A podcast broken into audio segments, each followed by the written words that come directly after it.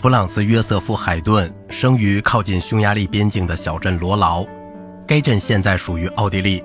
他从一位叔父处学习音乐，五岁起就同叔父住在一起。两年以后，海顿成为维也纳史蒂芬大教堂的唱诗班男童，在那儿获得了大量的实践经验，但却没有接受系统的音乐理论的训练。海顿变声后被除名。青年时代靠做自由音乐家和教师过着朝不保夕的生活。他通过学习福克斯的艺术精良而掌握了对位法，同时他广交维也纳有势力的人，并师从著名的意大利作曲家和歌唱家尼古拉·波尔波拉学习作曲，并为他充当伴奏和助手。1758或1759年，他成为摩尔金伯爵的音乐总监。这位伯爵居住在维也纳。但夏天却在故乡波西米亚度过。海顿可能为伯爵的乐队写了第一首交响曲。1761年，在海顿的生活中是重要的转折点。他开始为保罗·安东·埃斯特哈奇亲王服务。这位亲王是最富有和最有势力的匈牙利家族之一的首领，是一位忠诚于音乐事业的慷慨的艺术保护人。在保罗·安东及其兄弟尼古拉斯号称宏伟的于1762年接替亲王头衔的宫廷中，海顿度过了近三十年的时间。对他作为一位作曲家的发展来说，环境几乎近于理想。尼古拉斯亲王的驻地在维也纳正南的艾森施塔特，但从1766年开始，他大半年的时间都居住在遥远的埃斯特哈奇庄园。这座宫殿和花园设计时，就是为了同凡尔赛宫的辉煌相匹敌的。它有两座剧院，一座演出歌剧，一座演出牵线木偶戏。宫殿里面还有两座宽大豪华的音乐厅。海顿必须创作亲王所要求的任何音乐，指挥演出，训练和监督所有的音乐人员，并维修乐器。他把乐队人员增加至二十五人。歌剧和音乐会成为每周都要演出的事情。还为尊贵的访问者举行特别的歌剧和音乐会，在亲王的私人房间里，几乎每天都举行室内乐的演出。亲王自己通常演奏上低音维奥尔琴，该乐器类似大型低音维奥尔琴，有一套额外的共鸣金属弦，可以像竖琴一样的拨奏。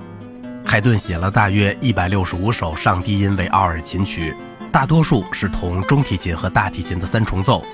虽然埃斯特哈奇宫远处一地，但海顿却能通过名流和艺术家们的络绎的来访，通过偶尔前往维也纳的旅行而跟上音乐界的最新发展。他有一支虔诚的、技术熟练的歌手和乐手的队伍，他还有一位明智的保护人。他的要求虽然有些不胜其烦，但他对音乐的理解和热心却令人鼓舞。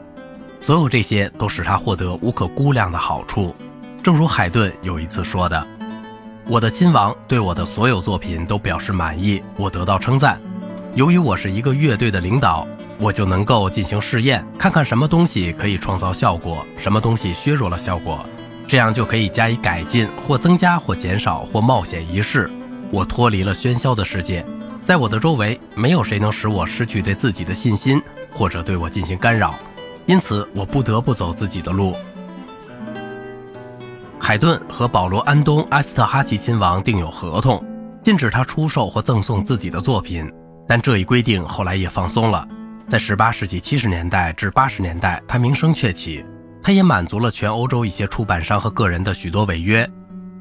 他待在埃斯特哈奇，一直到尼古拉斯亲王于1790年去世。尼古拉斯的儿子安东成为埃斯特哈奇的下一位亲王，他立即解散了他父亲的乐队。海顿得到一笔退休金，前往维也纳自己的家中生活，但为时并不太久。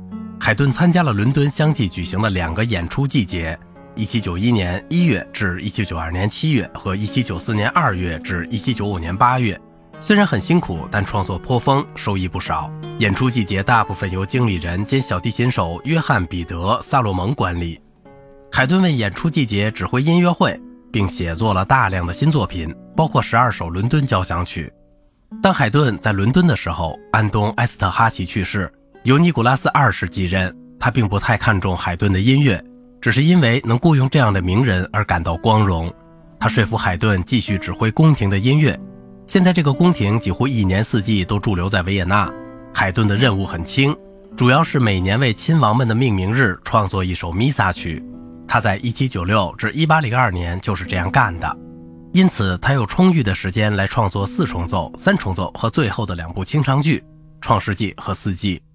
他们均在维也纳上演，获得了巨大的成功。虽然海顿的音乐反映了趣味的变化和题材的多样化，但他的某些经久的特点却很突出，特别是在交响曲方面。好了，今天的节目就到这里了，我是小明哥，感谢您的耐心陪伴。